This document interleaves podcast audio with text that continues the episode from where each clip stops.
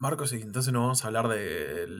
Porque la, idea era hacer el capítulo de, de, Spooky, de Halloween, con, con la, tipo, los top 10 de los monstruos de Doctor Who, eh, pero nos agarró esta, ¿cómo se dice? El, paro de escritores de podcast y esa cosa, ¿no? Eh, ¿Qué vamos a hacer hoy? Yo tengo para hablar todo el milenio de lo bueno y lo malo del episodio de regeneración de Jodie Whittaker, la terceava doctora. ¿Sí? Yo tengo para hablar mil años de esto. Me pareció un capítulo de mierda e increíble, pero no increíblemente de mierda, ni tampoco mierdamente increíble, son cosas distintas. ¿sí? Vale la pena, porque no, no tenemos muchos episodios de, de, de Tarde de Tardes todavía, pero vale la pena que directamente le hablemos a la gente de lo que se siente ser un Jubian hoy en día, de lo que está pasando y de lo que va a pasar, los convenios que se firmaron con Disney, o sea, acá, esta, esta, acuérdense, ¿sí? Hoy, si te querés hacer el diferente y el interesante a futuro, mira Doctor Who, porque es de lo que todo el mundo va a estar hablando. Me gusta, me gusta, me gusta, me gusta. Eh, yo quería eh, hacer una introducción con, con chiste, por eso. No, no, no, me, importa un culo. Yo estoy, yo estoy reservado con todo lo que nos dieron. Igual eh, hay, algo que tenemos que decir para, para nuestros queridos radioescuchas. si les interesan los spoilers, no escuchen este capítulo porque vamos a hablar de todo, ¿sí? Este, decretadito. ¿Ok? No sean giles. Si no les interesan los spoilers, escuchen el capítulo. Si les interesan, escúchenlo igual y jódanse. No alienar al público. Bien. ¿Lo anotaste? ¿Ya anotaste lo de no alienar al público? Pues, el negro me está mandando mensajes, me dice que no, en la pantalla. no aliene al público nunca más. Pero, ah, ¿qué sabe ese pelotudo? Un poquito,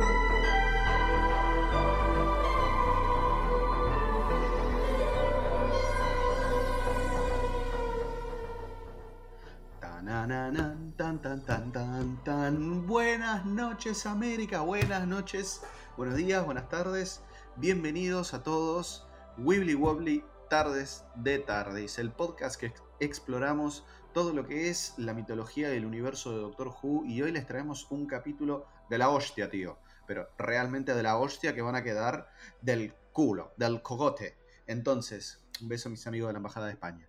Em, vamos a estar hablando del episodio de regeneración de Jodie Whittaker, un evento de la puta madre que termina paralizando países y corazones mundialmente cada vez que ocurre, pero no lo voy a estar haciendo solo. Junto a mí está el señor Ulises Dávalos, el marévolo cucarachero original. ¿Cómo estás, Ulises? Hola Marcos, Marcos Lucero, que no se presenta nunca, pero, o sea, tenés dos cosas que hacer. Una, no alienar al público, y segunda, presentarte. Eh, pero vamos de pasitos. De pasito, de pasito. Y, se chupa pija está todo pero bien. Sí. ¿eh? Pero, pero, pero sí, boludo. Eh, ese especial. Creo, que como lo, anticipaste un poquito ahí en esa introducción, no fue una mierda magnífica ni una magnífica mierda, pero se supo mantener ahí, me parece, ¿no? Estamos hablando del especial de regeneración, el final de temporada. ¿Qué, fue para? ¿Cómo, ¿Cómo, lo llamamos a este capítulo? ¿Qué, no, nominámelo, enmarcámelo dentro de la estructura general de Doctor Who, así la gente no se pierde. Hay que contar un poco, este, volver, también que no tenemos tantos episodios, así que es fácil este, que la gente que está perdida lo, ah. vaya a buscar, ¿no? Pero. Eh, a, mí, igual me gusta porque hicimos introducción a Doctor, temporada 1, hiato de 5 meses, este capítulo. último de Doctor Who este capítulo. Directamente estamos pasando al final, porque la verdad que fue un capítulo muy bueno. Lo que ocurrió es un evento que ocurre cada vez que A, un, el actor que hace del doctor quiere este, irse del papel, B, lo rajan, C, pide aumento. ¿sí? En este caso, bueno, fue la, actriz que está haciendo del doctor. Eh, hasta el domingo pasado era Jodie Whittaker la primera mujer en interpretar este papel a lo largo de los 60 años de historia que se cumplen el año que viene de este programa. Eh, esto es un recurso que al programa le da la posibilidad de continuidad. ¿sí? básicamente te deja hacer una lavada de cara, porque vos tenés canónicamente y en la forma común que, este, que los referimos para no perdernos, porque la verdad que no sabemos dónde carajo estamos parados, tenemos hasta el día de hoy 14 doctores de manera oficial. Entonces vos decís, ¿cómo carajo tenés 14 doctores? Claro, cada vez que se está por morir, ocurre un evento que es la regeneración. La primera regeneración, yo si no me equivoco, fue en el año 67, cuando regeneró el... No, no, mucho más. 69 creo que fue. En el 69 fue la primera regeneración del primer doctor, William Harnell. Porque para Harnell tiene cinco temporadas. Sí, cinco. Y empezó en el 63 esto, y creo que tuvo un parate entre medio. Eh, ¿Esta donde había sido? La, temporada perdida era él, ¿no? Planet of the Spiders. Ah, el perdido, sí, sí, sí. Pero que aún ahora ya lo recuperaron, ¿no? Eh, no, bueno, esa es otra cosa. Eh, Doctor Who tiene muchos años y lo que pasaba era que los capítulos salían y a veces salían una sola vez. Eh, y la BBC, ¿qué es lo que empezó a hacer en una época que estaba medio pijotera? Los, en los discos maestros, en donde tenía guardado los capítulos de la, que, se transmitían, ya cuando no los transmitía más, los, los, borraba y los usaba para grabar otra cosa de otra serie, todo para ahorrarse chauchas, la verdad. O sea, fue más de ratón que otra cosa. Pero. No, no, para, ahí, ahí yo te corrijo, porque esa parte sí yo me la, me la sé de pe a pa, y es que no, eran baratos esos eh, discos, dijiste, pero no son discos, son cinta. Perdón, eh, perdón para, para, ir, para ir cerrando. El primer Doctor regeneró el 4 de mayo del 74. Ahí está. Pero sí, sí, mejor no. Sí, lo de la cinta. No, lo de la cinta. Contar un poquito rápido. Sí, o sea, las cintas realmente eran caras y si te acordás del valor que se le daba a Doctor Who, no solo a nivel cultural y esas cosas, sino eh, la, plata, la plata en mano que tenían ellos no era tanta. Entonces, cuando tenían que recortar en algún lado, recortaban de, los maestros de, los seriales viejos, porque ya ni, se volvían a emitir. Entonces, con eso se perdió bastante. Y entre ellos, un serial que es eh, Planet, of the Spiders. Planet of the Spiders, claro. El primer serial en donde revive, eh, perdón, donde regenera el primer Doctor. Fue la primera regeneración que tuvimos y no fue algo que estuvo anunciado. ¿sí? Eh, ¿Cuál es el contexto de esto? William Hartnell, el actor que interpretó al primer Doctor, estaba muy enfermo, no se acordaba las líneas y demás. Doctor Who estaba en la cresta de la ola. Eh, para hacer una serie de ciencia ficción en un contexto de los finales de los 60, principios de los 70, que nos vimos saturados de todos lados de serie de ciencia ficción y siempre, eh, eh, o sea, la, amplitud de, la variedad era, era muchísima. era un programa que la verdad que la, estaba rompiendo y no querían terminarlo, pero el actor no daba para más. Entonces inventaron el recurso de la regeneración para cambiarlo por un nuevo doctor. ¿sí? En ese momento había una cierta continuidad porque los companions con los que el doctor viajaba, en algunos casos los conservaba de un doctor a otro. Hoy en día eso ya prácticamente no pasa. De hecho, este, creo que pasó una sola vez, que creo que fue con Clara con Capaldi, ¿no? Ah, no, bueno, eh, Rose, Rose con, este, con 9 con 10. Pero sí, la, última vez fue con el doctor 12, eh, que fue hace dos, hace un, sí, ya 2016 fue la regeneración de Capaldi. Sí, sí, sí, Y aún así duró hasta la mitad más o menos del el run de ese doctor. Sí. Pero es, raro que un companion se quede este, cuando un doctor regenera. ¿sí? Eh, pero bueno, nada. Por, también hay una cuestión de política de fondo que por lo general hay un cambio de showrunner, directores y demás. Entonces los actores dicen, bueno, yo trabajo con él, se va él, se va el doctor cuando regenera, el actor que hace el doctor cuando regenera, yo me voy también. Pero bueno, eso es otra cosa que viene aparte. Lo que ocurrió cuando salió Planet of the Spiders es que a este actor que todo el mundo adoraba, William Harnell, que tenía una cierta carrera, no debería decir recontra importante ni reconocida antes de hacer Doctor Who, bueno, adelante de todo el mundo, todo el mundo lo vio que se cae de la consola de la TARDIS y de golpe, imagínense esto en blanco y negro, a los ojos de una persona en el año 74, el tipo regeneró y se convirtió en otra persona. Y de golpe tenés el mismo programa con otro doctor. ¿Sí? Y el tema es que no es que automáticamente es la misma personalidad. No, para nada. Cada doctor tiene una personalidad muy distinta. Más allá que histeriquean un poco, el, doctor siempre, o sea, la, memoria de él va recolectando todo. Él se acuerda todo de principio a fin, se supone, ¿sí? al menos del primer doctor hasta el actual.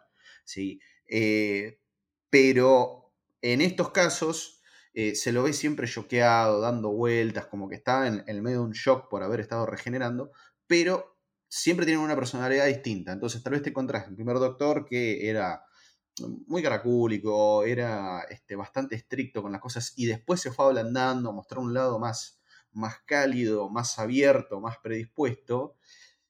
Y vino el segundo doctor que es un falopero con una flauta. ¿sí? Es básicamente como eh, encontraste al enano que tiene la olla de oro al final del arco iris.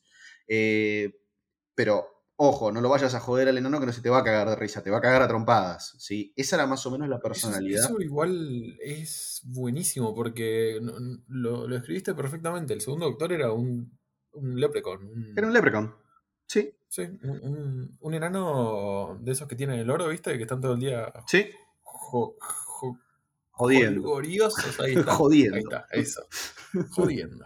Eh, pero bueno, vamos redondeando esto, Marco, porque. Eh, Ese es el tema, claro. Para atrás. Ahora vayamos Hay que hacer un, un, episodio únicamente de regeneraciones. Pero bueno, eso es lo que quería contar. Cada vez, o sea, esta fue la primera regeneración. Ya cuando fue la segunda, eh, ya bueno, había otra maquinaria de publicidad atrás. Y cada vez que ocurre una regeneración, que imagínense que estamos por el doctor 14, hubo inclusive más de 14 regeneraciones. Hubo algunas que fueron, las tiraron así sorpresa y tipo, vos te quedás mirándolo y no sabes para qué lado llorar. Pero bueno, cada vez que ocurre una generación, regeneración, el país se para. El país prácticamente se paraliza. Está regenerando el doctor. ¿sí? Jaime, servime el té porque hay que ver esto. Y te sentás al lado mío y lo vas a ver. Ahora bien. Ahora bien, y al final de este. de esta explicación más o menos somera que hiciste. Este último capítulo que vimos fue un especial de cuánto, hora y media, dos horas. Hora y media, sí. No, llegué, no llegaba hora y media, pero hora y veinte por ahí, sí. Sin, sin crédito, digo hora y veinte. Pero fue la regeneración de quien era la actual doctora, ¿sí? Jodie Whittaker, como dije, la primera mujer a interpretar al doctor, que tuvo tres temporadas bastante controversiales, pero bueno, no importa. Vale decir sí, que. Importa. No, para, para, Sí, sí, bueno, pero eso es lo que iba a decir. Eso es lo que iba a decir. Todo ese viaje.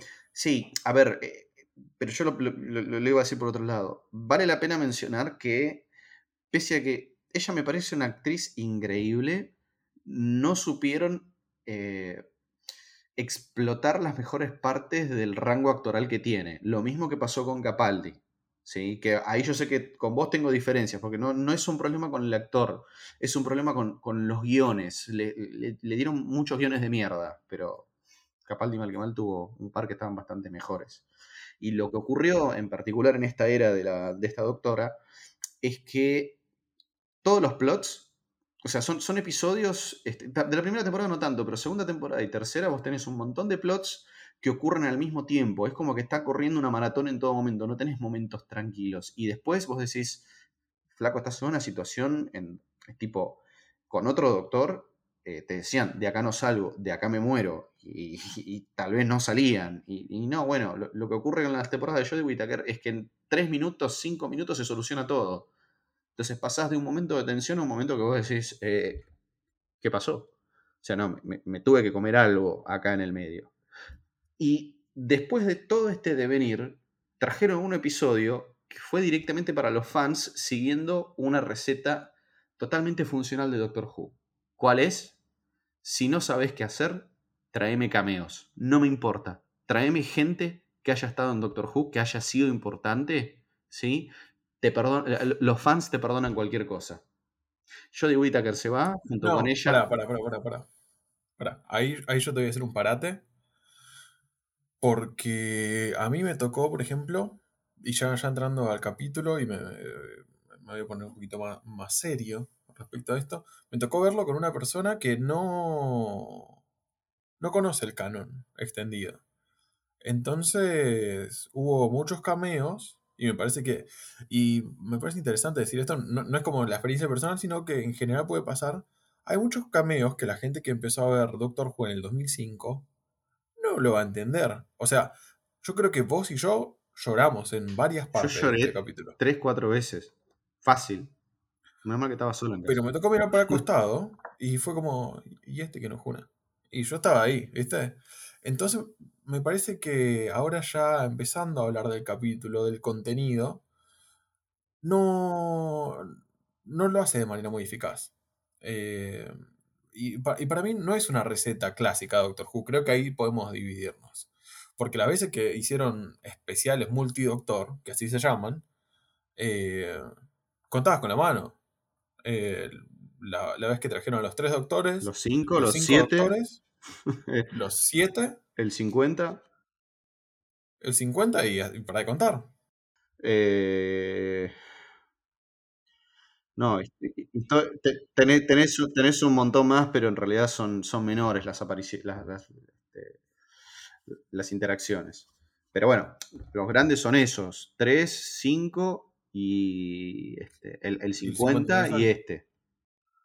Y ponele, si querés, si querés ser así muy bondadoso, em, las apariciones de, Runaway Doctor. De Runaway Doctor, sí. Eh, no está mal, ¿eh? Pero, pero entonces, y, antes de eso, eh, traer cameos significaba en la primera temporada de, 10, en la segunda temporada de New Who, traer a Sarah, eh, eh, Sarah Jane. Sarah Jane.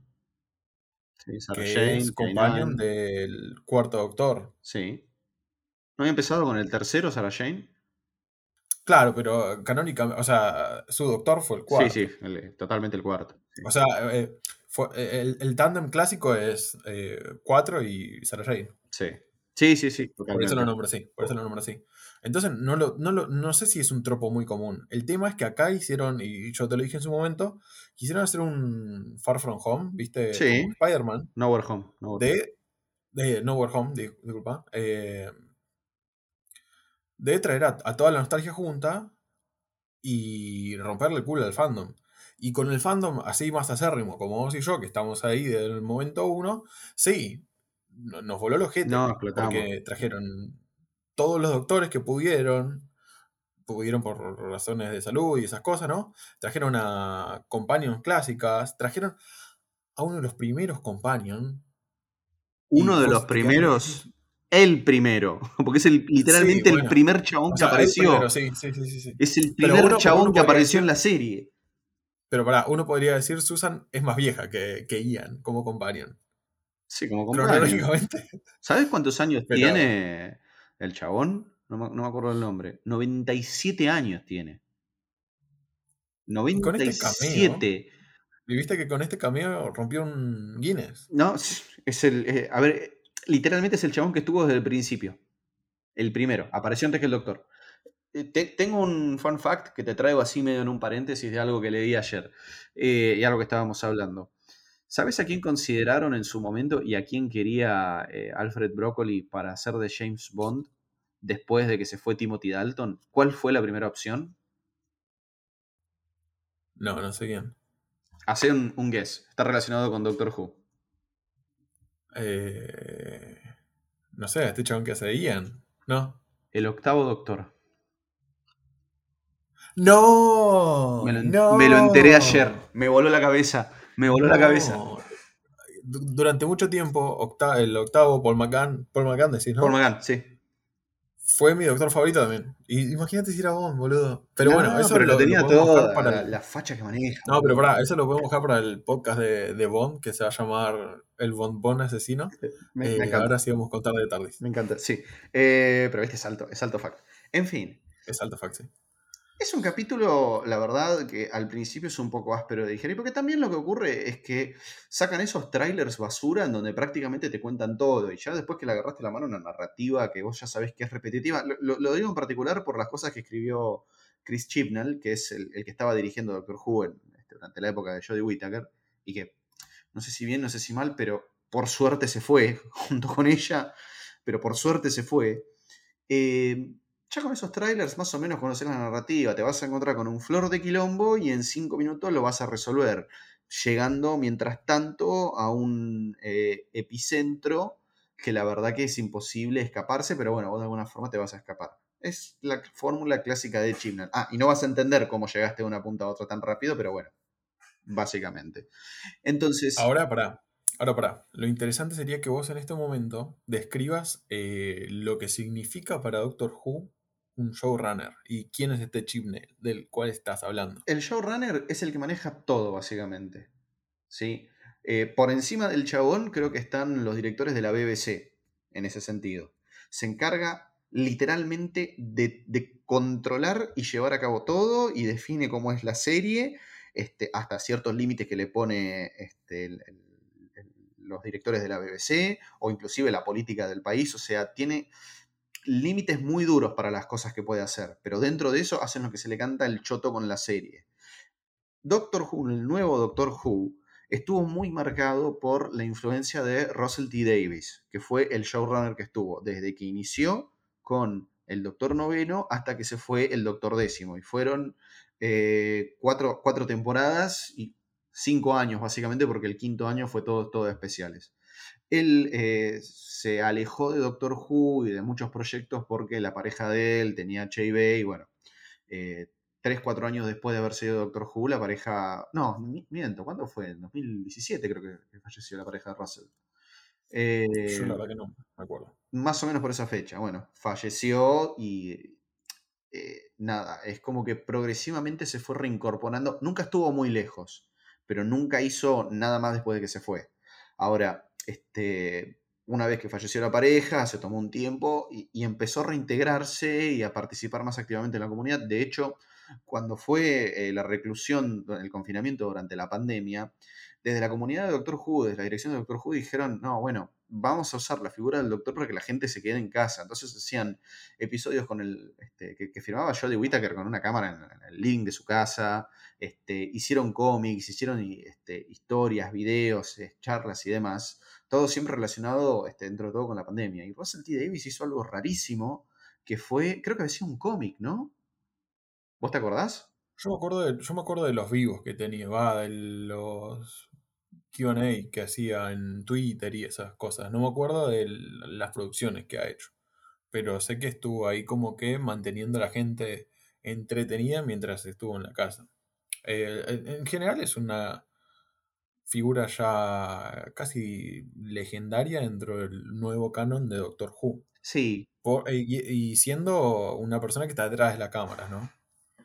Sí, bueno, eh, hoy en día le damos mucho, tal vez por la, cantidad de información que tenemos disponible este, a través de Internet, pero antes este, esto no ocurría, pero la figura que venía a ser lo que hacía él era John Nathan Turner durante gran parte de lo que fue la serie clásica de Doctor Who. Eh, salvo que vos me señales a alguien más específico, yo creo que fue John Nathan Turner. Este, que tuvo sus cosas buenas y tuvo sus cosas malas, porque sobre el final te van a cogotarlo. Pero eh, eh, cuando arrancó Doctor Who, el nuevo Who en el 2005, estaba acompañado por un programa que se llamaba Doctor Who Confidential. Y vos lo veías a Russell, a Russell T. Davis. Entonces, este, la verdad que es un tipo con el que te cagás de risa, este, no, no, tiene un segundo de desperdicio. Y, tiene esa, clase de personalidad adictiva que vos decís, quiero que me hables y me cuentes cosas y, y me digas y me señales y me expliques y lo que sea. O sea, es a, la distancia como lo conocemos nosotros, es, un chabón increíble, que le pone alma y pasión a todo lo que hace. Siempre desde la experiencia personal, el chabón es un sol. Pero bueno, nada, vos tenías el confidential, lo veías interactuar con todo el mundo, cagarse de risa, y verdaderamente, de, nuevo Who, entre, entre el Doctor Noveno y el décimo, fue la época de oro eh, porque realmente era una comunidad muy unida con este, un montón de personas que pusieron el corazón en una serie que es icónica para, este, para los ingleses. Es como que, no sé, acá eh, Suar larga un unitario de Martín Fierro. No, Martín Fierro no pelota. Un, unitario de Maradona. Ahí está. A ver quién hace este, de, Maradona, que seguramente sería elegante. Claudia sería Guandanara, ahora lo entiendo. No sé si me estás siguiendo, Uli. Perdón. Creo que te, no, creo que te la, la, verdad es que no, un poco, pero el nivel de análisis que, que lográs y, y, cómo metes a la gente en la actualidad de lo que es la Argentina me, me, deja así, así pasmado, como, como quien dice, ¿no? Pero la, la verdad. Como diría cualquier hijo de vecino. Eh, una, una, locura, una locura. Pero ahora, bien, trajimos a Russell T para entender qué es este el rol que va a jugar este chabón Chipnail en esta última parte. ¿Sabes lo que pasa con Russell T? El chabón tuvo un par de episodios de mierda, pero la verdad que es tan buen tipo, te hace cagar tanto de risa, le puso tanto amor a la serie, ¿sí? Que nadie dice, tiene malos episodios. Nadie dice, Doctor Who, en la época de Russell T. Davis, tiene malos episodios. Sí, puedes decir, no me gusta. Deja de pensar en Love and Monsters. Deja de pensar en. Pero, a ver, ¿pero por qué? ¿Pero por qué es Porque es un capítulo de relleno, porque no tenían a los actores para filmar.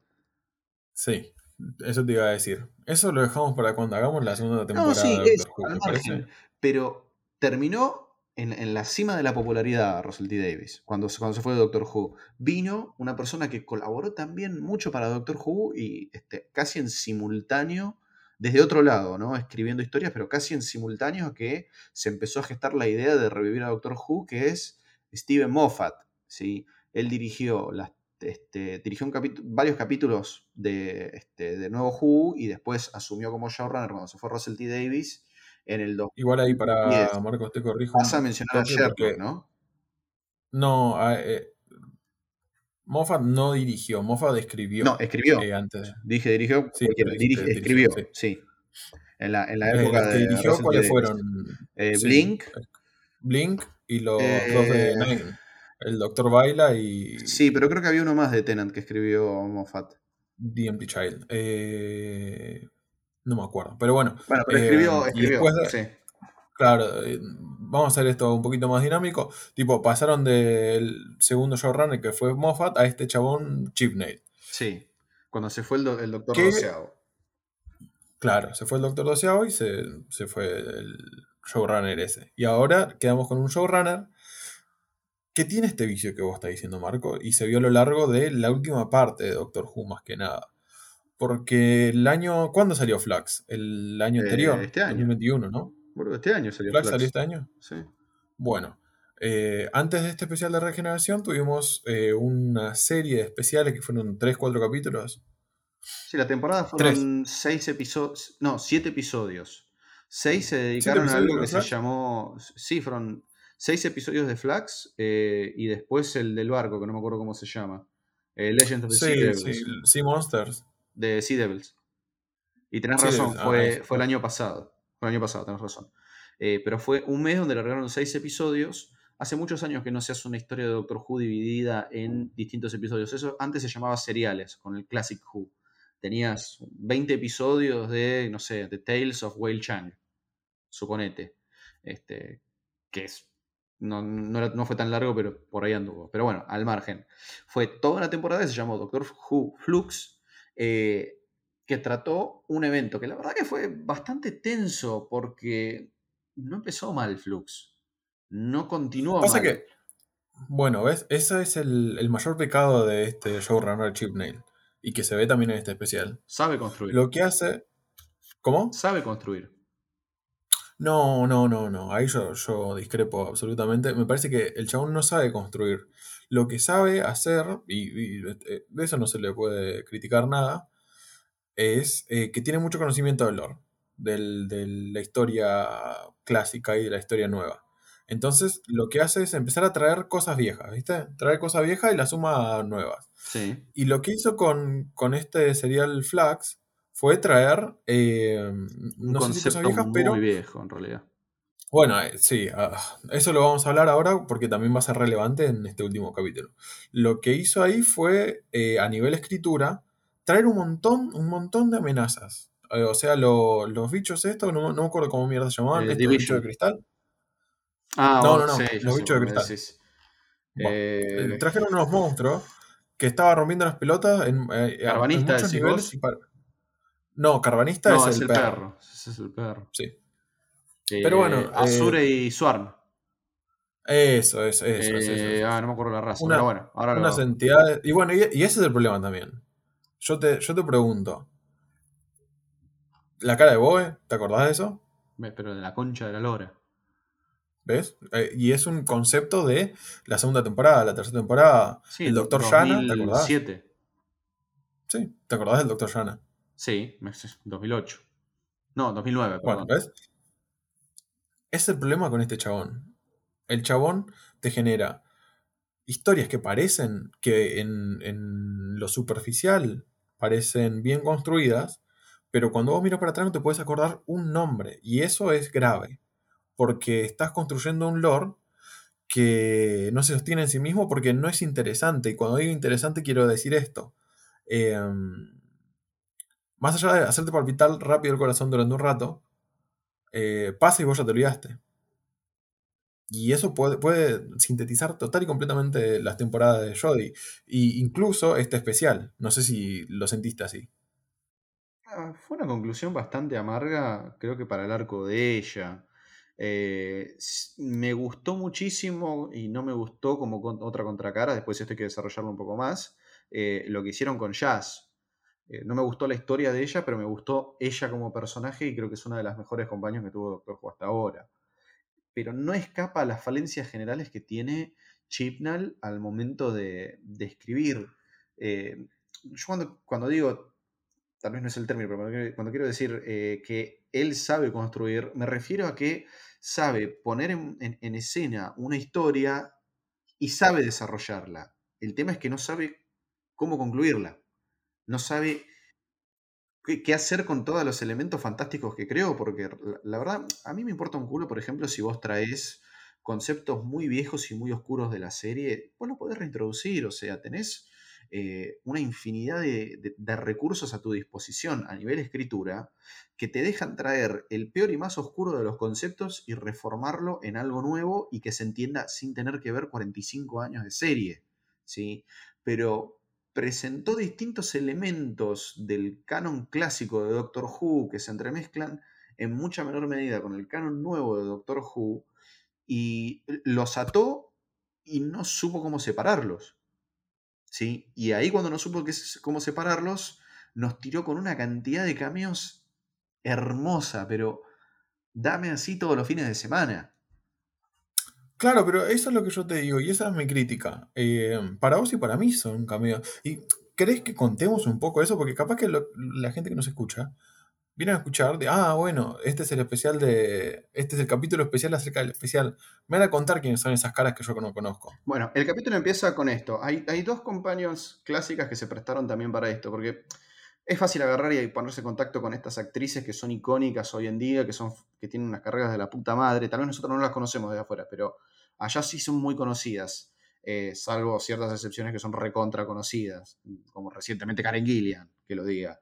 Em, pero no, e, es fácil agarrar, llamarlos a todos y decirle, bueno, te pongo tanta plata, venía un episodio. ¿sí? Eh, si nos reventás a caminos va a ser horrible. Entonces, metieron dos companions que una no me cae bien. no me cae bien. Tegan no me cae bien, es demasiado quejosa, pero ella estuvo con el quinto doctor, ya este, entrando los 80 o a mediados de los 80. Este, ¿Cuántos fueron? ¿Dos temporadas que estuvo con Tegan? Bueno, una cosa así, no, importa. Sí, es, un personaje odioso. O sea, estuvo un rato, tuvo un, par de seriales largos. Pero amarga, tipo, este, ¿viste esa tía que no querías visitar y que te servía el té y te decía no hay azúcar?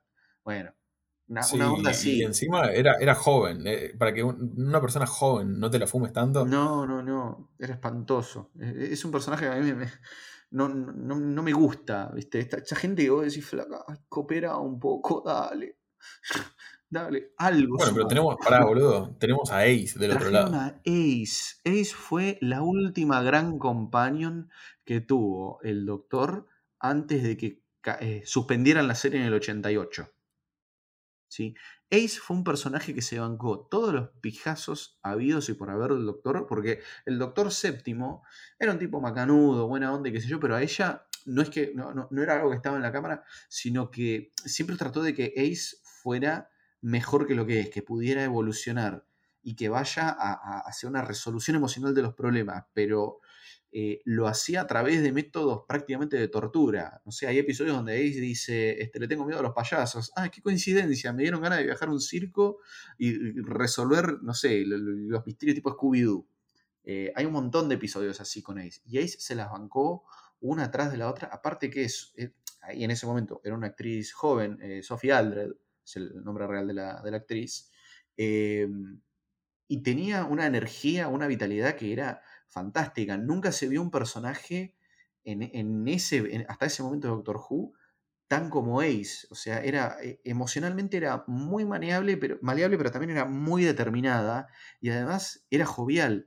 No era un personaje que se quedaba eh, estáticamente de principio a fin eh, habiendo tenido una aventura. No, tuvo muchas altas, tuvo muchas bajas, diría más bajas que altas, pero siempre poniéndole este, el, pecho a las balas.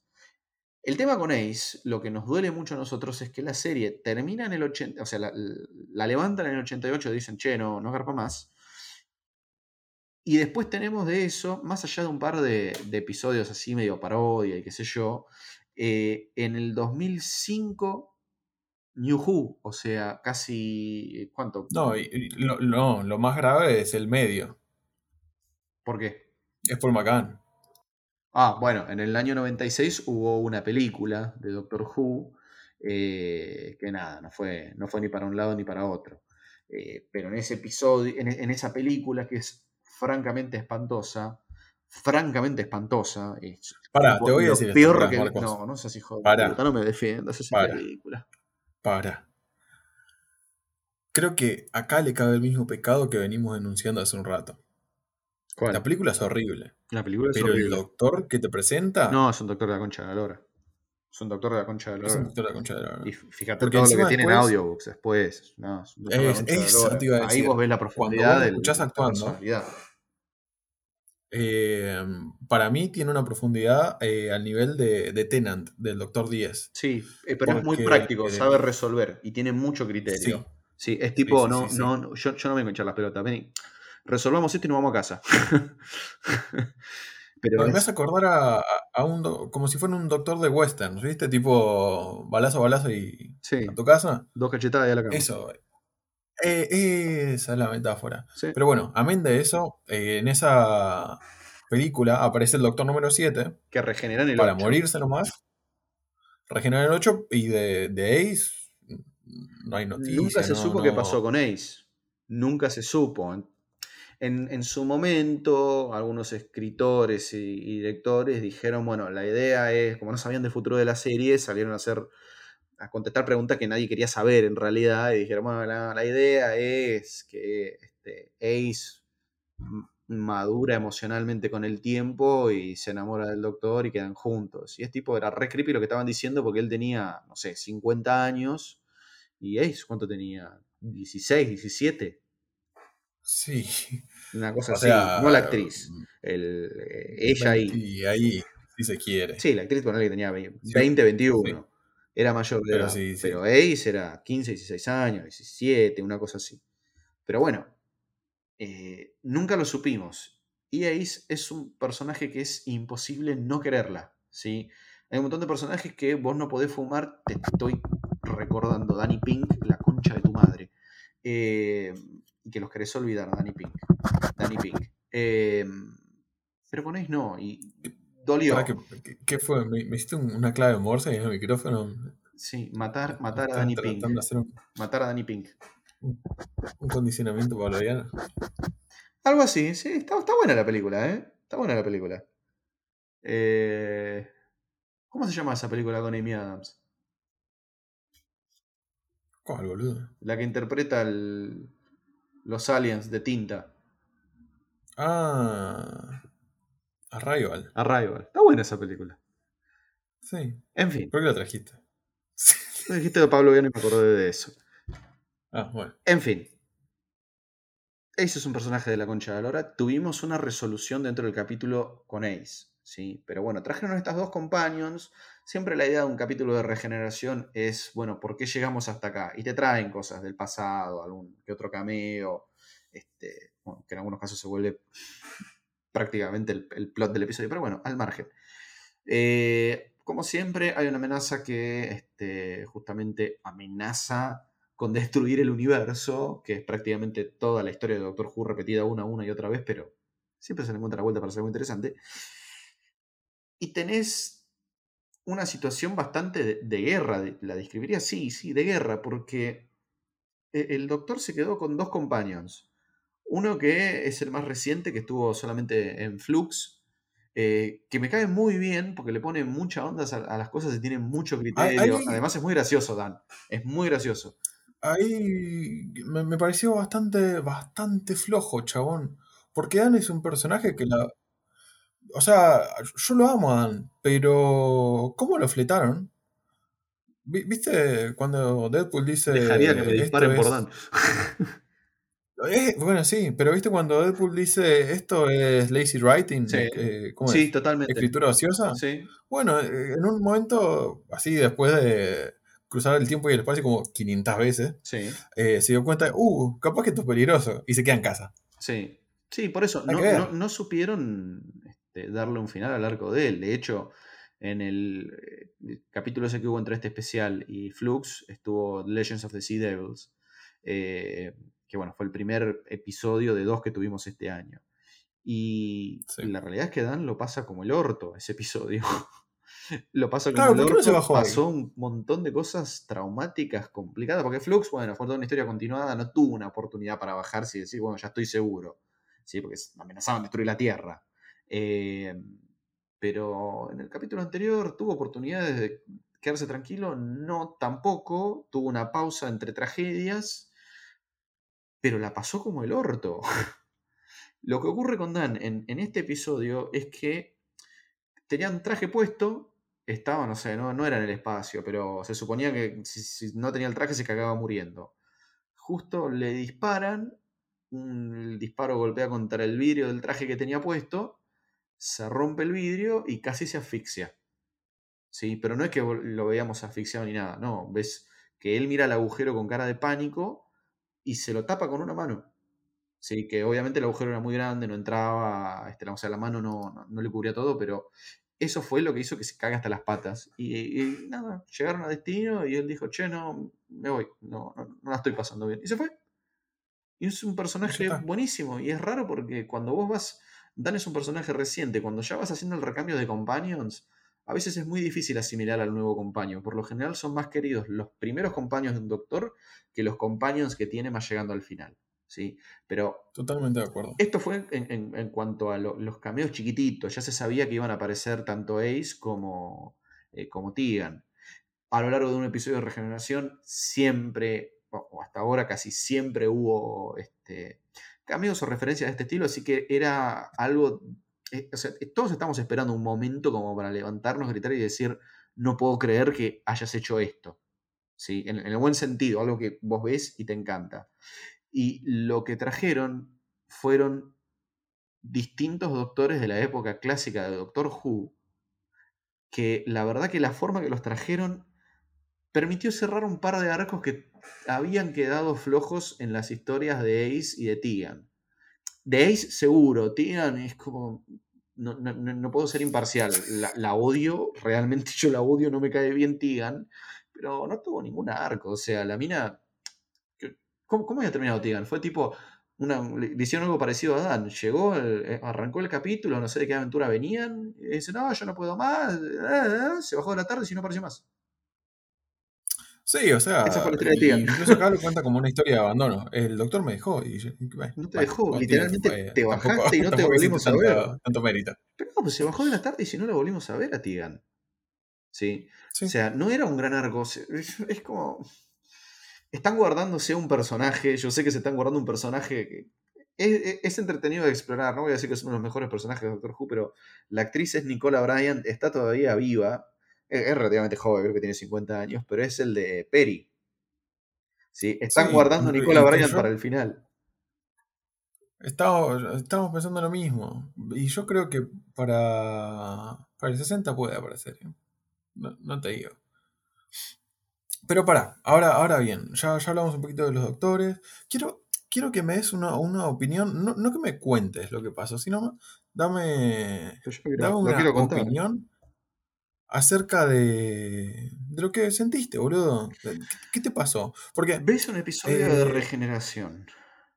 Cuando Doctor Who es una de las pocas series que mirás que en una etapa de adolescencia, estoy contando la historia mía, ¿no? En una etapa de, la- de adolescencia va a parecer una boludez esto, pero marcó una parte grande de mi personalidad al establecer un cierto norte moral en algunas cosas. O sea, a ese nivel de profundidad me llega Doctor Who y la importancia que le doy en mi vida. Porque sea bueno o sea malo, yo estoy ahí. Y no me toques a Doctor Who. Cancelame Gotham Knights, pero no me, no me toques a Doctor Who.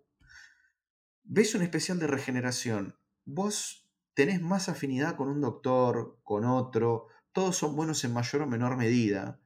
Eh, pero puede que no todos te gusten.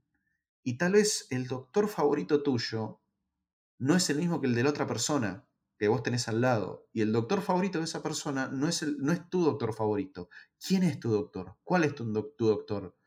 Todos tienen la misma importancia, porque ese que estás viendo es el doctor de alguien. ¿Sí? Y es el doctor que alguien mira y se inspira y día a día trata de ser mejor persona. ¿Sí? O no genocida, pero día a día trata de ser mejor persona.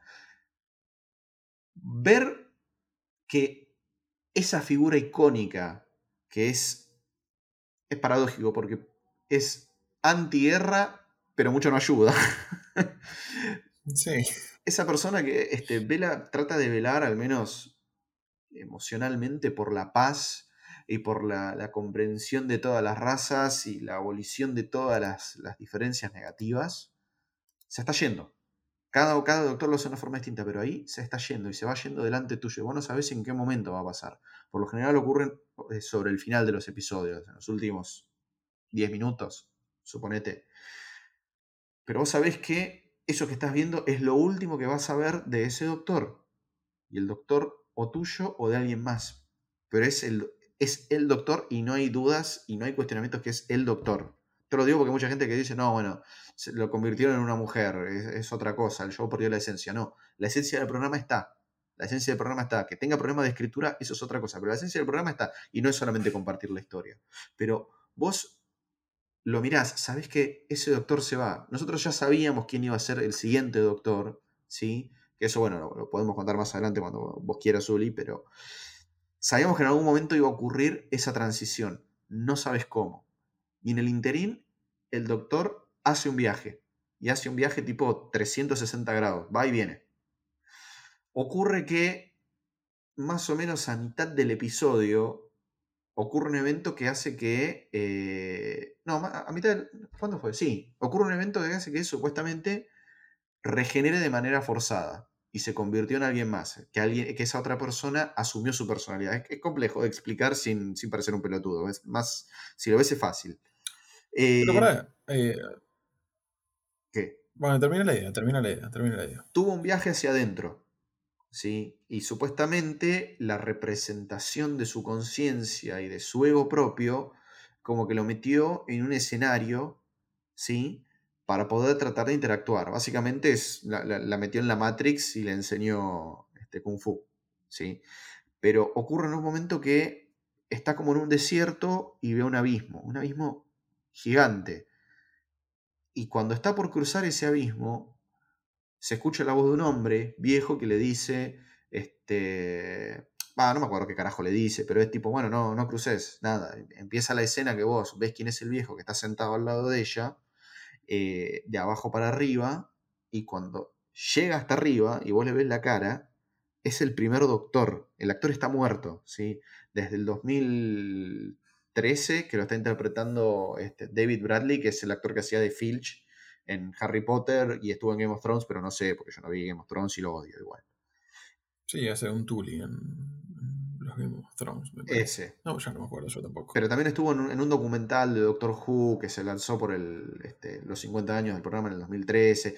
En fin. Y también estuvo para el especial de regeneración del Doctor pasado. De Capaldi, sí, es verdad y, ahora es la voz oficial en los audiobooks eh, del primer Doctor. Eh, David Bradley se prestó de vuelta para volver. Que bueno, ver a David Bradley, la verdad que ya lo habían traído hace un par de años cuando regeneró Capaldi. No es algo del otro mundo porque no es que es el primer doctor que está vivo todavía. Sí, creo que no sé, tendría 100 años ya a esta altura. Pero no es el primer doctor. A nosotros nos encanta verlo, no lo traen a cada rato. ¿sí? Pero nos encanta verlo, porque el chabón eh, se amó Doctor Who desde el principio hasta el momento que estés escuchando esto. Y seguramente lo ama hasta el día que se muera. Pero es, ese personaje que hizo no es que era en sí el primer doctor, sino una representación de la conciencia del doctor cuando era el primer doctor hablándole al doctor de Jodie Whittaker. ¿Sí? Y de golpe ese primer doctor se convierte, en la medida que va hablando con, el doctor de Jodie, va haciendo como una metamorfosis, porque claro, no es un, personaje real, es la representación de, la mente, del ego del doctor y se convierte en uno de los doctores de Classic. Y ahí casi yo cago un ladrillo. Casi cago un ladrillo. Porque ver, es, la primera vez que tenemos eh, a un doctor de Classic en esta segunda etapa de New Who. Porque hubo un episodio especial en su momento que apareció el quinto doctor con el doctor décimo, eh, que se llamó Time Chase. Y estuvo creo que entre la temporada eh, del 2006 al 2007, pero bueno, al margen.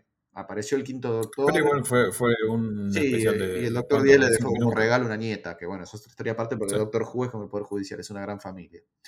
Eh, pero ahí bien, ahí bien. Em, aparece, aparece Peter, Peter Davidson, el quinto doctor, que vos lo mirás y vos decís, el quinto doctor. es el quinto doctor. Ok, listo, genial. Estoy por cagar un ladrillo. No es uno de mis doctores favoritos, pero es el quinto puto doctor. ¿Sí? O sea, para, eh, eh, está catalogado como uno de los mejores, ¿sí? Dentro de los de Classic. Listo, genial. Vos decís, listo, va a cambiar. ¿Quién aparece? Decime por favor que va a aparecer, porque si ya te traen el quinto doctor y empieza a seguir cambiando el holograma o lo que sea, vos decís, se vienen los próximos. Y efectivamente nos traen a otros tres doctores hermosos. Tres doctores hermosos avejentados, hechos mierda como están. Trajeron al quinto doctor, trajeron al sexto doctor, al séptimo y al octavo. Eran Peter Davidson, Colin Baker, Paul McGann, Sylvester McCoy. Y lo dije al revés. Sylvester McCoy es el séptimo, Paul McGann es el octavo. Vos lo ves hacer un intercambio y demás, hablar acerca de lo que es en sí la regeneración, porque en sí el abismo lo que significaba es, cada vez que regenerás, vos pasas por acá. No te acordás de esto, pero vos pasas por acá. Y una vez que cruzás este abismo, no hay vuelta atrás. Sí, regenerás. O sea, si no lo cruzás, todavía tenés chance de no regenerar. Empieza todo con esta historia Listo, genial. Vos decís, bueno, estos tipos solamente van a aparecer acá porque reversaron toda la parte de la regeneración. Obviamente Jodie en ese momento no cruzó ese umbral. Pero empiezan a aparecer unos hologramas que están, te estoy escuchando tipear, Ulises. ¿Qué me querés decir?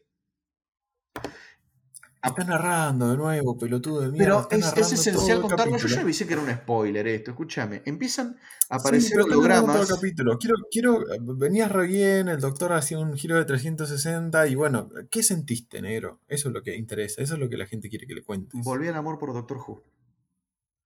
Eso. Estaba mirando Doctor Who con Jodie, más allá que me encanta el doctor que hace Jodie, eh, me encanta la interacción que tiene con Jazz, me encanta eh, Ryan, me encanta Dan y nadie más que haya sido compañero. nadie más que haya sido compañero. No existe ningún Ryan Sinclair inútil. miraba a Doctor Who sabiendo que ya eh, la escritura de Chimler era una fórmula repetida y que no estaba haciendo justicia al calibre de los actores ni la institución que estaba manejando. ¿Sí? Eh, es como decir, ya sé que me, quedo porque sé que van a venir tiempos mejores. Es injusto, pero me quedo por eso. Es injusto para ellos, quiero decir. A mí, a mí me parece de una, de una gran tristeza eso, porque la primera doctora que tenemos sufre una injusticia terrible que es que lo escribe un chabón que, en última instancia, y seguime con esto o decime no, estás mal, eh, le gusta mostrar a la gente cuánto sabe Doctor Who. Y se, preocupa muy poco por lo que hace con su propio doctor. Porque Chibnall es fan de Wikipedia, ¿eh? Chibnall es fan de Wikipedia. No entendió, no entendió Doctor Who completo Chibnall. O sea, sabe, no te voy a decir que no, pero con la serie se puso al día mirando Wikipedia. En última instancia, lo que él hace es poner al, al doctor que cuente cosas, o a la gente alrededor del doctor que cuente cosas, y la, la- los problemas se solucionan con el doctor diciendo, ah, sí, con la doctora diciendo, ah, sí, y yo voy a hacer esto y va a pasar así, y, ah, qué inteligente, porque encima en este capítulo, boludo, es horrible las veces No, que dice, ah, soy inteligente, soy inteligente, eh, mirá, ya lo solucioné, y como tratando de convencerte a vos de algo que no, no te explica muy bien, y vos con otros escritores lo que tenías es eh, una explicación de lo que está pasando. El doctor se para y te explica durante 15 minutos, bueno, yo voy a hacer esto y voy a hacer esto y va a pasar las cosas así, porque las reglas son estas. Y acá no, es, ah, mira, entonces sucede que esto pasa así. Entonces voy a hacer así y ya se lo solucionó todo. Me recuerda un poco, ¿vos conocés el concepto de Mystery Box? Sí, Decime sí o no y te lo explico. sí. Eh, lo explico igual, para, Bueno, para ser un poquito eh, generoso con quien no, porque capaz que no. Mystery Box es, es un concepto que desarrolló este cara de, otro cara de pija de J.J. Abra- Abrams eh, en Lost, ¿no? Sí, En donde cada capítulo te dejaba con un misterio nuevo, ¿viste? Eh, vos abrías una caja, o sea, el, el concepto es este: vos tenés una caja misteriosa que no sabes lo que hay adentro. Y la abrís y adentro de esa hay otra caja con un misterio. Y hay otra caja con un misterio. Entonces así funcionaba Lost, ponele, ¿no? Eh, que cada semana el misterio era más grande, más grande, más grande, y vos te agarrabas el ojete porque no entendías a dónde iba a terminar todo esto, y terminó desinflándose por su propia. por, por la grandeza de la trama de los Mystery Box, ¿viste? sí. Y es un poco lo que pasa acá. Eh, yo creo que está el mismo vicio. Porque acá en un mismo capítulo te tiran a los Daleks, Sí, a los Cybermen, sí. a los. ¿Cómo se llaman los Cybermen? Los ma- eh? Cybermaster. A los Cybermaster, que son como la evolución de, de los Cybermen, Sí, que una, ya de por es sí una son de. Chibnall. Claro, sí, sí, sí, sí. Y traen al Master. O sea, los enemigos de mayor calibre en Doctor Who los traen y los traen todos juntos. Entonces, no, no, no es que. Muy cargado eso, muy cargado. Pero es la narrativa de Chibnall, mil cosas ocurriendo al mismo tiempo. Y, y es como, y yo te digo, te decía, eh, así a modo de chiste, pero es como si hubiera visto Dark y, y hubiera pensado, ah, si yo pongo muchas cosas pasando al mismo tiempo, capaz que la gente no se da cuenta que esta narrativa es una pelotudez. Sí, también Y parece- mucho de, de Raimi también, porque fíjate que juega mucho con el recurso de los dobles siempre. Eh, o, eh, en todas las temporadas hay algún momento que el doctor está en cinco lugares al mismo tiempo y no es un cambio de escenas. O sea, o es un holograma que está interactuando en, cinco lugares distintos, o es ella proyectándose a través del tiempo. Usaron el recurso de los hologramas ahora de otra forma para atraer a los, a los nuevos doctores. ¿sí? A- perdón, a los doctores de Classic que aparecieron en este capítulo, pero no solo dentro de esa escena de esa escena interna de regeneración, sino que también los trajeron hacia afuera, es decir, al mundo real, si se quiere, entre comillas, eh, en forma de hologramas. ¿Sí? Pero Raimi, eh, perdón, Raimi no, eh, Chibnall juega mucho con eso y sabe atarlo, pero no sabe desatarlo. No sabe, no, no- no sabe darle una conclusión razonable, ¿sí? porque es como en- te, te perdiste 0,2 segundos y, y- y estás en el final. ¿sí? De una situación ¿Y muy sabes por tensa qué es se eso? automáticamente. Porque no sabe qué hacer. ¿sabe? No, pero eso pasa porque las construcciones se dan en base a diálogos. Entonces, vos estornudaste y te perdiste la forma que tuvieron de explicarlo, porque en Chipnail todo es una explicación. Todo funciona, yo te explico esto así en un toquecito y ya está, se solucionó. No va el doctor a bajar al, al- al infierno dentro de un, ¿cómo se dice? Dentro de un asteroide para pelear con un demonio. No lo ves al doctor haciendo eso en Chipnail. No. ¿No ves eh, al doctor enfrente de, ¿cómo se dice? Eh, de batalla peleando contra los Cybermen. No pasa esto acá. Hubo dos escenas así como medio corriendo, pero para ponerte la excusa de corriendo. Y después es todo el doctor hablando, no haciendo nada. Te, te pregunto esto. ¿Cuántas Sí, veces hablando pero con en- diálogos pésimos. Porque No, no, o sea, un sí, monólogo pero- que sea hermoso, pero estos no eran ni coherentes. Y, y eso es una tragedia, porque, por ejemplo, Jodie, en este capítulo, que es su capítulo de regeneración, no tiene un monólogo. No. No tiene un monólogo. No- Habla todo no- el tiempo no para entendió. explicar cosas, Sí, para explicarnos cosas a nosotros. eh, sí, que ya mira. Claro. em, pero para rellenar los agujeros en su trama. Y es triste que el momento en donde más protagonista tiene que ser un doctor, que es cuando se va, eh, no, tiene un monólogo. Dice, bueno, yo me voy. Eh, lo, de lo que tengo, encima, ¿cómo lo cierra? Lo que tengo seguridad es que vas a ser un doctor o algo así, le dice. Y, eh, y regenera. Y regenera. Y, y, vos lo pensás en comparación a cómo trataron a otras regeneraciones. El doctor 9 estuvo dos capítulos para morirse, porque en el primero de, de Antena 5, de Antena 9, no me acuerdo cómo se llama, em, ya se estaba entregando a la muerte. Y vos ya lo veías venir a la muerte. Y cuando se muere, em, lo hacen un acto de amor. Y es hermoso y tiene un speech profundísimo. Cuando se muere 10, hace un recorrido por toda su historia. Va a visitar a toda la gente que ha visto y a toda la gente que ha eh, tocado a lo largo de su vida tiene una composición en latín como si fuera un requiem de muerte, que es Vale de Decem, Vale de Decem, ahí está, Vale Decem. Sí, se llama la canción. Em, sí, la canción que suena, pero es eh, un drama griego, boludo. Sentís que te morís.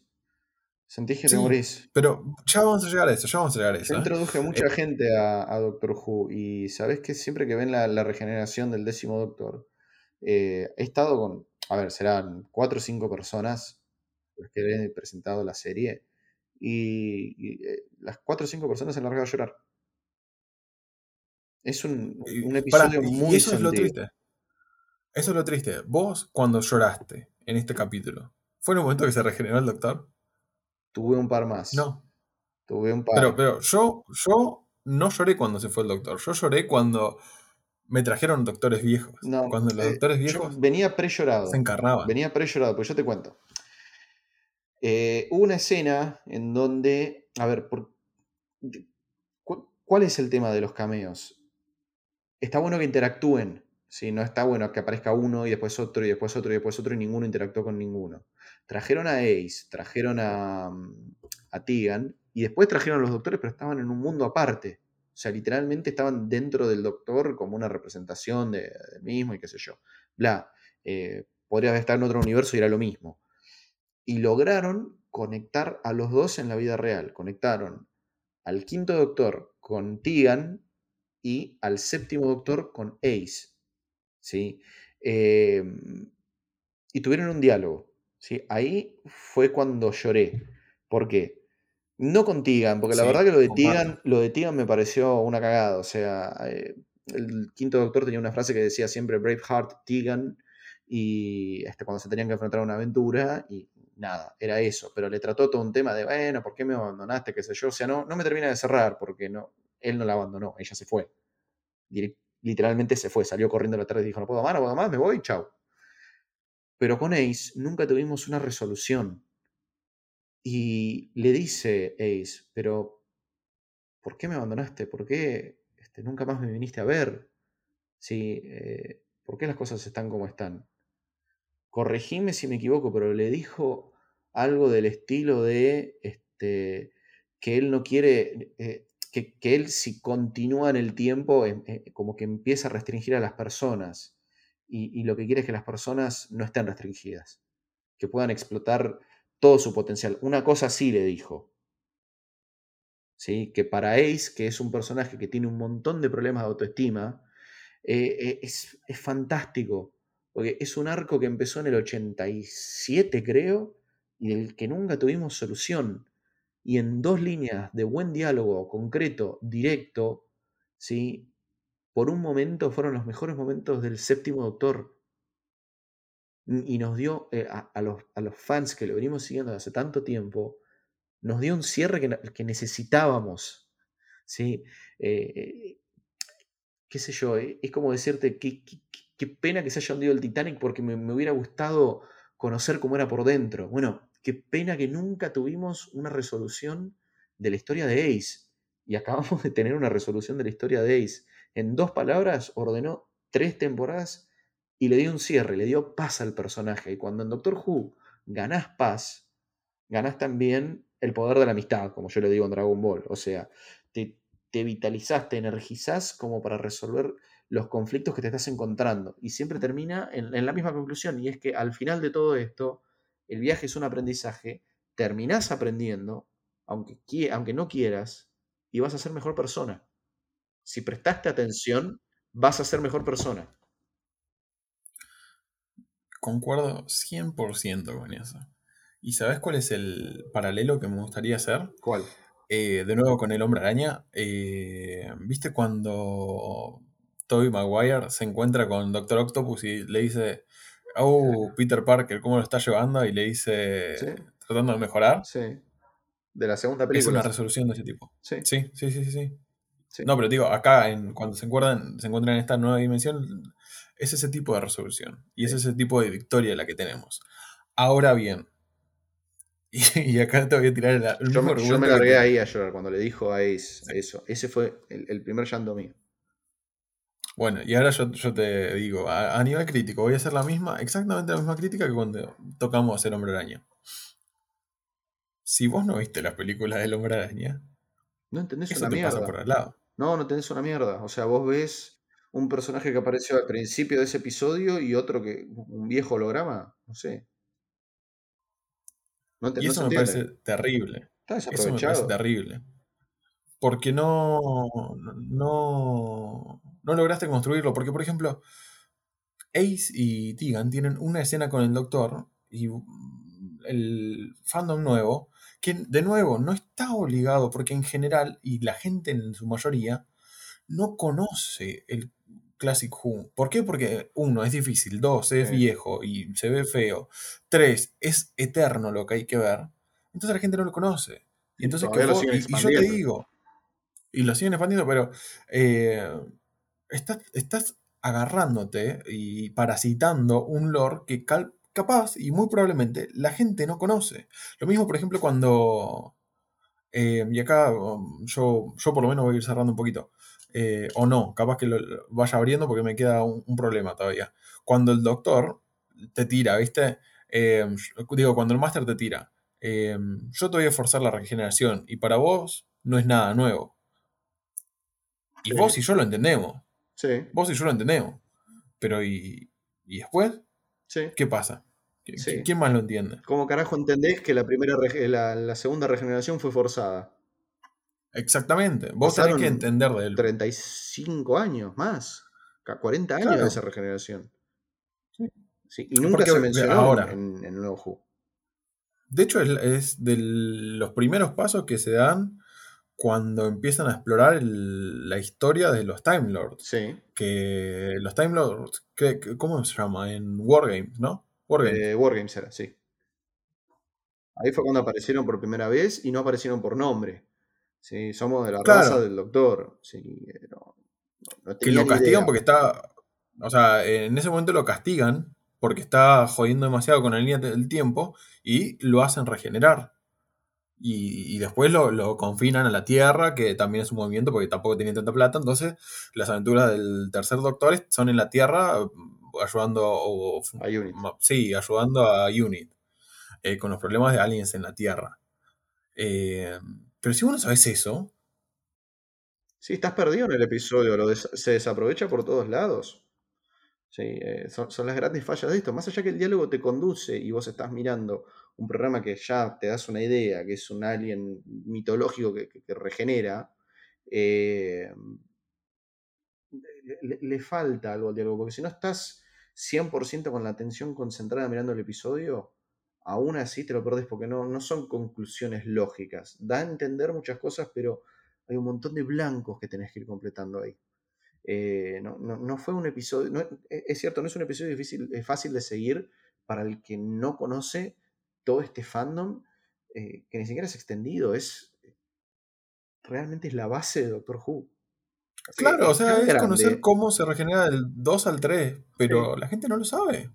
Sí, y aparte, a ver, vos te podés acordar de la segunda regeneración o la tercera, pero andás a ver si te acordás que al tipo lo hicieron regenerar.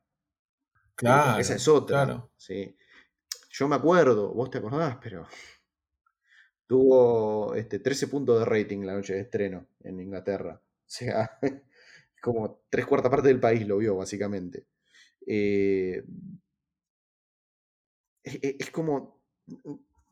Tenés que saber poder conducir al público a eso, porque esas partes no son fáciles, y menos cuando estás tocando algo tan estructural y tan querido como es traer un doctor, ¿sí? sobre todo para, la gente más grande.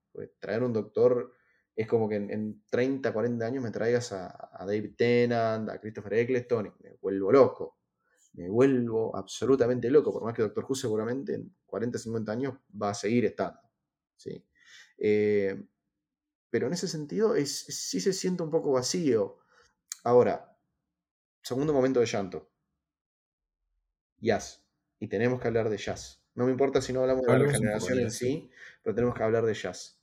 Jazz es una compañía que hoy en día es histórica y creo que es lo mejor que nos trajo la era de Jodie y de Chris Chibnall en Doctor Who, es decir, de 2017 para acá. Yasmin Khan fue la companion, la primer companion de. Ah, primer companion no, tuvo tres companions. Jodie, eh, Graham, Ryan y. Eh, Ryan y, y Jazz. Bueno, Graham y, Ryan se fueron hace una temporada y media, una cosa así. O sea, ya hace bastante que no están. Pero ya se quedó. Y llevaron la serie a algo que en la época de Russell T. Davis tal vez era un poco más explícito, pero eh, siempre a modo de juego y nunca había nada concreto. Pero acá fue puntual. Jazz fue, empezó como un personaje muy inseguro, muy dubitativo, empezó a cementar una, base fuerte de personalidad, tuvo un muy buen arraigo, arraigo a lo que es las aventuras de la, en, la, TARDIS y ese estilo de vida que lleva el Doctor.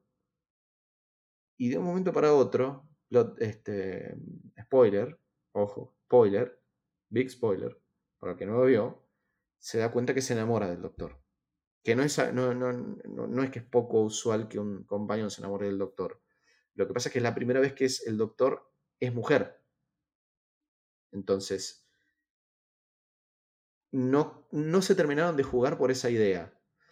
Eh, Yas, dentro de todo, se declaró, se, declaró se, puso en manifiesto esta idea de que a ella le gustaba la doctora, digámosle, y nunca le había pasado de que le guste una mujer, apareció sobre el final de Flux. Después del final de Flux hubo dos capítulos uno Legends of the Sea Devils y el otro el domingo pasado y regeneró.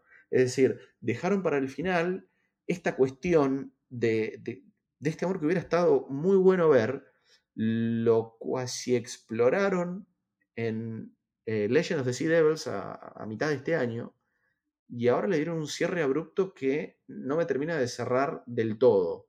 ¿sí? Es como que de golpe la ves a, a Yas, que quiere seguir viajando con ella por la tarde y acá el día que se muera, eh, pero bueno, que ella entiende que es peligroso y no sé, como que no, no, desmacharon en Tinder de golpe, con todo el dolor del mundo y entendió que ella iba a estar relegada a, una amiga.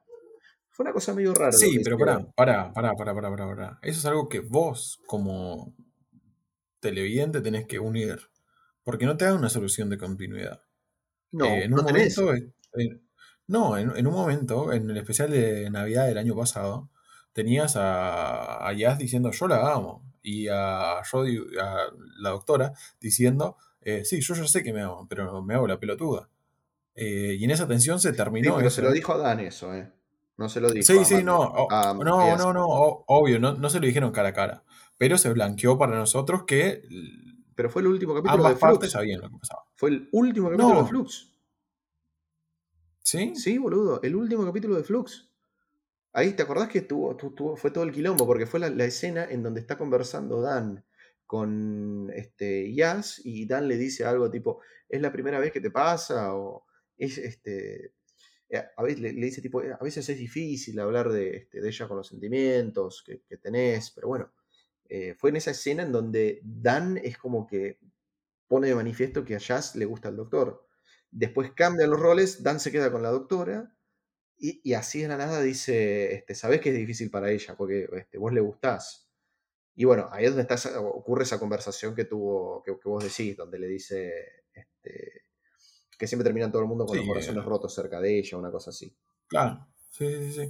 Pero Eh, y después, sin solución de continuidad, Tuki. Eh, ahora ya es companion y no hay tensión sexual, no hay tensión amorosa. Sí, ojo, ojo, vos la ves toda este, frágil. Cuando empieza eso, toda esa parte de, mira, hasta acá va a llegar, a la actriz se la ve muy frágil, como muy, al personaje que interpreta, muy sacudida. Ellas son muy amigas en la vida real igualmente, pero se la ve muy sacudida como eh, que está al, borde de un colapso nervioso y, sabe que tiene que sonreír porque este, la otra es un bien para el mundo, no sé. Pero las últimas... Eso, es, es, algo que me parece que pasa desde Donna, me parece que no veo el hecho de que hay un compañero que tenga que cuidar y que cuide activamente al doctor. Hay compañeros que acompañan. Sí. Pero Donna y, y cuidan, se toman el lugar de eh, la companion que activamente está haciendo algo para colaborar con el doctor. Porque sabe que el doctor o la doctora se le, se le deschaveta el cerebro y hace cosas que se pasan de riesgosa. Entonces, claro, y, entonces interceden. Sí. Eh, ya se aprende a controlar TARDIS del... Es la única companion que sabe controlar una TARDIS. Sí, sola. le dice, sola. Le dicen, a mí nunca me dejó. Y ella agarró el libro y Tuki arrancó, y arrancó de una. Hizo cinco viajes. Eh, sí. Eh, le robó la tarde al Master, boludo. Pero ojo, porque también esto tenía, tenía, un, Sí, estaba regalado el otro salame. Pero también tenía una contracara esto. Eh, hasta prácticamente el principio del último episodio, la queja constante de Jazz hacia la doctora era que no le contaba las cosas, que no tenía diálogo, como que siempre, bueno, salgamos de joda, vayamos para allá, que esto, que el otro, o los momentos de tragedia en donde hablamos cómo resolver este problema, pero no sé quién sos, no sé dónde venís, no sé cómo carajo te llamás, no es una mierda de vos. Está bien, justo tiré las preguntas que son las más complicadas dentro del Lord Doctor Who, parece sencilla, pero no, pero eh, no, no, no, es permeable la doctora de Jodie hacia Jazz. Y eso es una queja recurrente. Y en el medio de eso se gestó este amor, porque Jazz la verdad que es un personaje... Es, es, el top 3 de mejores compañeros de Nuevo Who. El top 3. ¿Sí? Eh, en el primero está Donna, pero en el segundo Jazz está seguro. Sí, pero creo que está peleado por ahí. No sé vos qué opinás.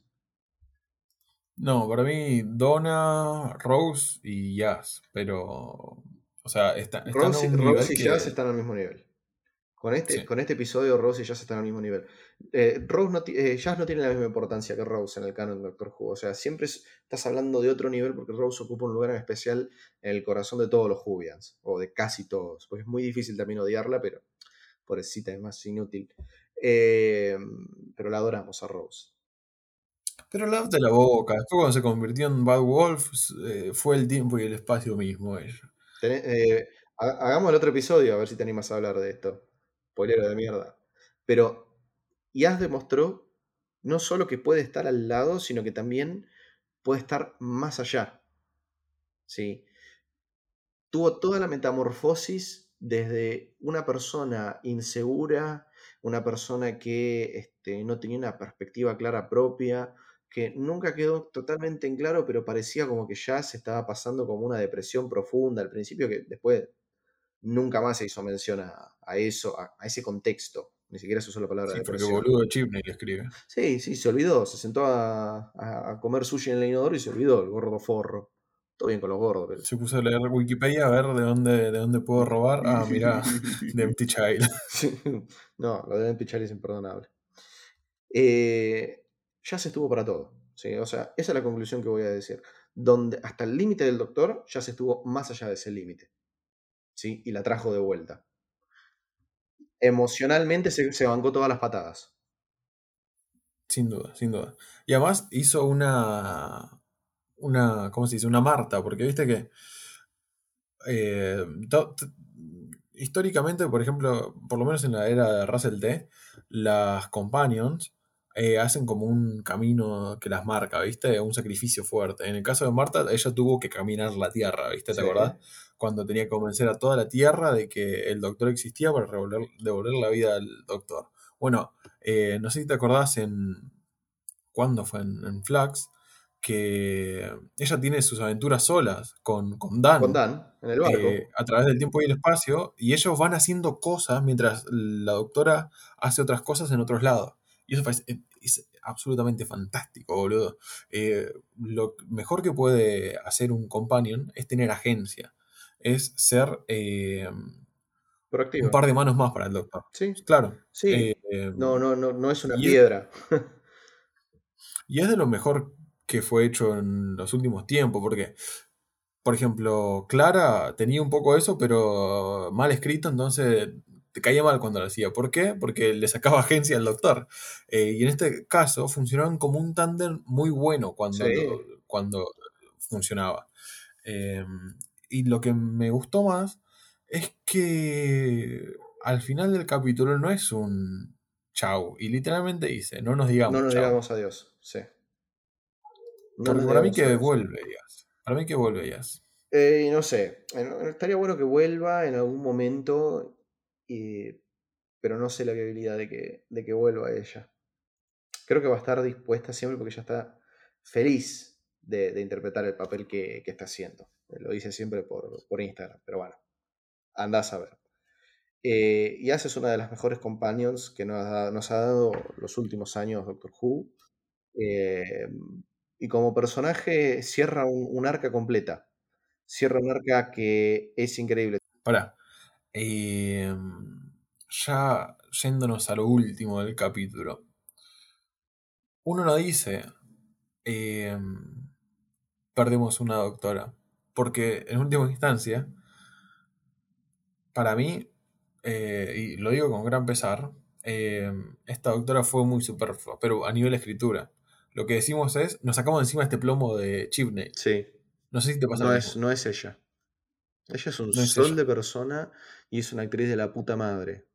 Sí, es raro que Doctor Who como doctor traigan a, malos actores, pero es una actriz que, que se las bancó todas, Jodie. Ya el cambio de género de, una, de un personaje que es icónico para la estructura británica, eh, se bancó todas las pijas sabidas y por haber desde el principio.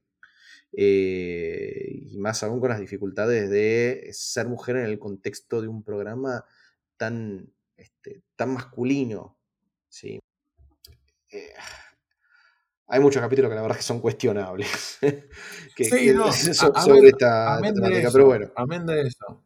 Eh, es el hecho de sacarnos a Nall de encima. A mí me hubiera gustado que, no sé, se vaya él y ella quede, a ver qué, qué es lo que podíamos hacer.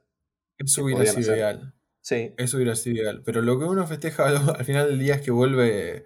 eh, y acá tendríamos que poner el, el tema de. de Gondor, boludo. ah, sí. Porque es el Eh, retorno del rey. Arise, eh, Riders of Theoden. Sí. Es, es- el tema. Eh, o sea, Yo hago silencio. ¿eh? ahí está, ¿viste? ¿Lo escuchaste? Ah, Ahí sí, arrancó. no, te Maiken. ¿Y quién vuelve? La escena de regeneración de Jodie fue una miércoles. Bueno, pará, me Siempre estás que- malinterpretando. Me estás malinterpretando. ¿Por qué? Porque no vuelve el rey frente a cámara, que sí lo va a hacer. Vuelve el que está detrás de cámara. Vuelve El rey está que- detrás de cámara. El verdadero rey de Doctor Who. Vuelve con la regeneración de Jodie. Se va Jodie lamentablemente. Se va Chris Chibnall afortunadamente. Y vuelve la pareja que nos enamoró a todos los nuevos Whovian. No uno sí y el otro no. Vienen los dos. Regenó, regeneró el doctor de Jodie Whittaker en David Tennant. Que eso, para los que veníamos siguiendo noticias, ya lo sabíamos. Pero en reemplazo de Chibnall, volvió Russell. Davis.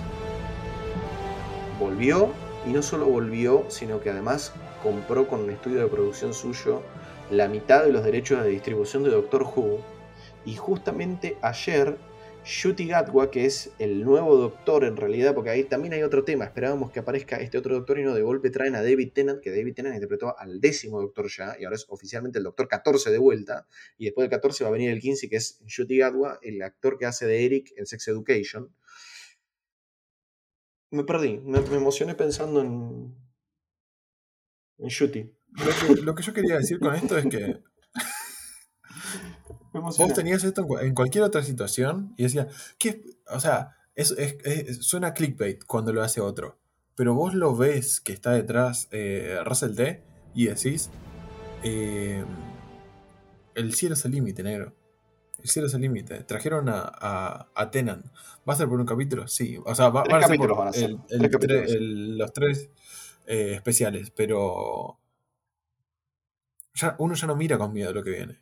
¿Me entendés? Ya sabes, ya sabes, tiene historia. Tiene historia de esto. Pasó, pasó una bizarreada, porque de nuevo, que aparezca un nuevo Tenant es una bizarreada. Sí. Pero uno no lo toma con miedo. Nunca pasó que un doctor regenere en un doctor anterior. Es decir, no sé, después del cuarto doctor que regenere en el segundo, el mismo actor que hizo el segundo. No. Esta es la primera vez que pasa eso. Sí, Pero creo que. Eh, yo quiero decirlo y sin miedo. Eh, podemos estar ante una nueva era dorada. sí, lo dije, yo te lo dije ayer. Una nueva era dorada. Sí, porque fíjate, ¿cómo, ¿cómo haces primero para resolver las cagadas que se mandó Chibnall, que ya de por sí también tenía que resolver las cagadas que se mandó Moffat sobre este, Capaldi?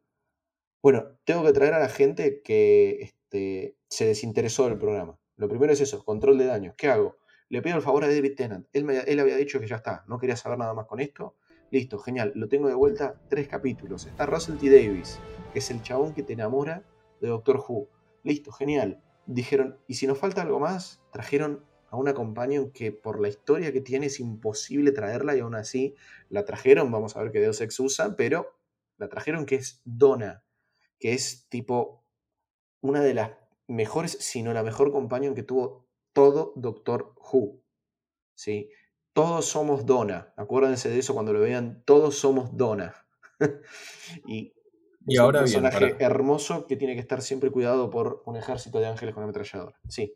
Sí. Eso a nivel narrativo. Pero vos lo, vos lo decías un poquito. A nivel económico y a nivel infraestructura, va a ser, va a ser, o sea, vamos a tener Doctor Who pasando por Disney Plus. Exactamente. Disney Plus nos va a traer Doctor Who, o sea, los episodios que salgan de ahora en adelante pero internacionalmente lo vamos a poder ver por Disney Plus. ¿sí? Algo que nunca. Es impensado. Es impensado. Es impensado eso. Es como lo, más cerca, lo más cerca que tuvimos de tener legalmente Doctor Who fue eh, en DirecTV cuando tenías el pack de HBO, no, no, de, la BBC, uno de esos, ¿viste? Ah, sí, el pack de pase de la BBC, sí. Pero. Y eso fue lo más cercano a tenerlo, a Doctor Who en nuestra casa de, manera Estuvo uno o dos años lo que es nuevo Who, ya de los últimos, en Pluto, Pluto TV. Pero cuando Netflix arrancó, en todo ese tramo hasta el. ¿Cuándo fue? Hasta el 2012, 2013, Doctor Who lo podías mirar por Netflix. Todo. Todo. Es decir, Classic y nuevo. Solo que nuevo creo que lo cargaban cuando terminaban las temporadas. Sí, en Argentina también lo podías ver. No, boludo. Sí. Estaba todo Doctor Who completo. Después lo fueron, ah, lo fueron segmentando. Dejaron únicamente Classic, este, sacaron el nuevo Who y después sacaron directamente Classic cuando este, pasaron todos los derechos a HBO, si no me equivoco, los tenía para distribución internacional, que HBO no estaba disponible en Argentina en ese momento. Eh, pero realmente nosotros desde Argentina no tenemos una forma legal de verlo, ni siquiera hoy en día. Tort. Eh, no tenemos una forma legal. Eh, y viene de la mano de Disney. Hay que ver hasta qué punto Disney puede meter la mano. Se supone que el control creativo lo va a retener Russell T. Davis, sí, pero esto es ver para creer. Por lo pronto, tiene un cheque en blanco de mi parte, tiene un voto de confianza por la historia propia. Son tres episodios que va a dirigir en principio junto con David Tennant eh, y, Donna, este, perdón, con Catherine Tate, que es la actriz que hace de Donna, para noviembre del año que viene. Y después, o sea, al cuarto episodio, ¿qué? Escribe, no dirige. Vos me entendés. Después podemos hablar de directores de Doctor Who, que de hecho seguimos a un par. Vos me entendés. Pero, pero son esos tres episodios y después eh, el catorceavo Doctor de David Tennant regenera en Shuti Gatwa.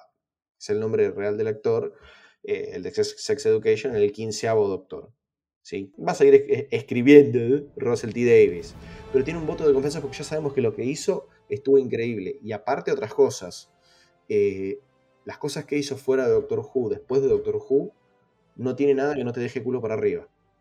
Claro, boludo, vos lo pensás, y por eso digo, es, el retorno del rey, porque es Aragorn dándole vuelta a toda la Tierra Media, conquistando la Tierra Media, boludo. Sí. Porque tiene Years and Years, porque tiene... Es fantástico. Sí. Eh, ¿Cómo se llama la otra? La que sacó este año, el año pasado. Eh, la de los pibitos. sí, esa. La que es el nombre de un, tema. ¿De qué? De un, de, un, de un, tema, de una canción. Se llama. Eh, It's a Sin. It's a Sin. It's a Sin, esa. Otra, otra, otro serión, boludo. la verdad que, de nuevo, tenés una infraestructura terrible. Tenés al mejor escritor de New Who. Tenés al mejor doctor eh, tipo, nadie lo puede negar a eso. Eh, tenés a la mejor companion. Y después de estos especiales, tenés a uno de los actores top de Inglaterra en la cresta de la ola para hacerse cargo del manto del doctor. Y tener, o sea, y bueno, después lo que ya dije, la infraestructura, el mundo va a poder estar pendiente de Doctor Who. Y, vuelvo a lo que vos dijiste al principio, y ya con esto capaz que me estoy retirando si vos querés ser cool en los próximos años, es un buen momento para arrancar Doctor Who. Sí. Tenés un año, porque de acá al noviembre del año que viene no va a salir otra cosa. Si tenés un año para verte las 49, 50 temporadas tiene ya total.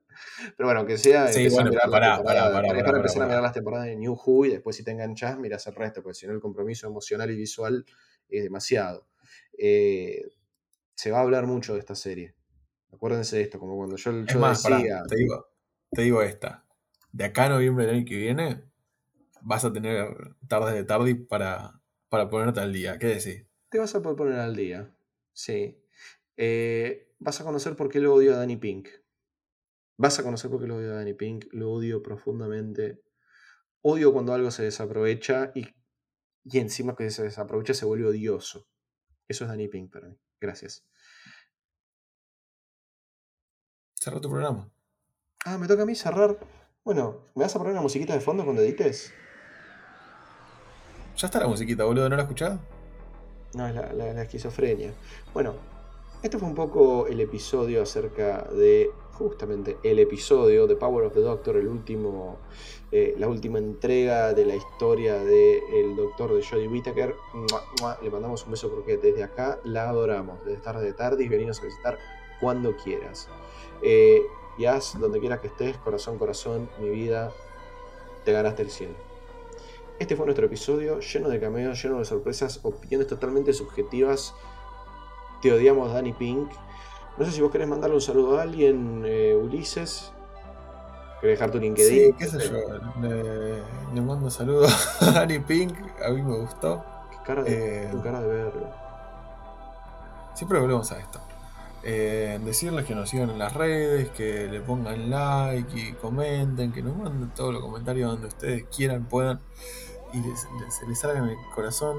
Eh, si ustedes no nos comentan, nosotros nos da pachorra y no grabamos más. Eh, así que háganlo.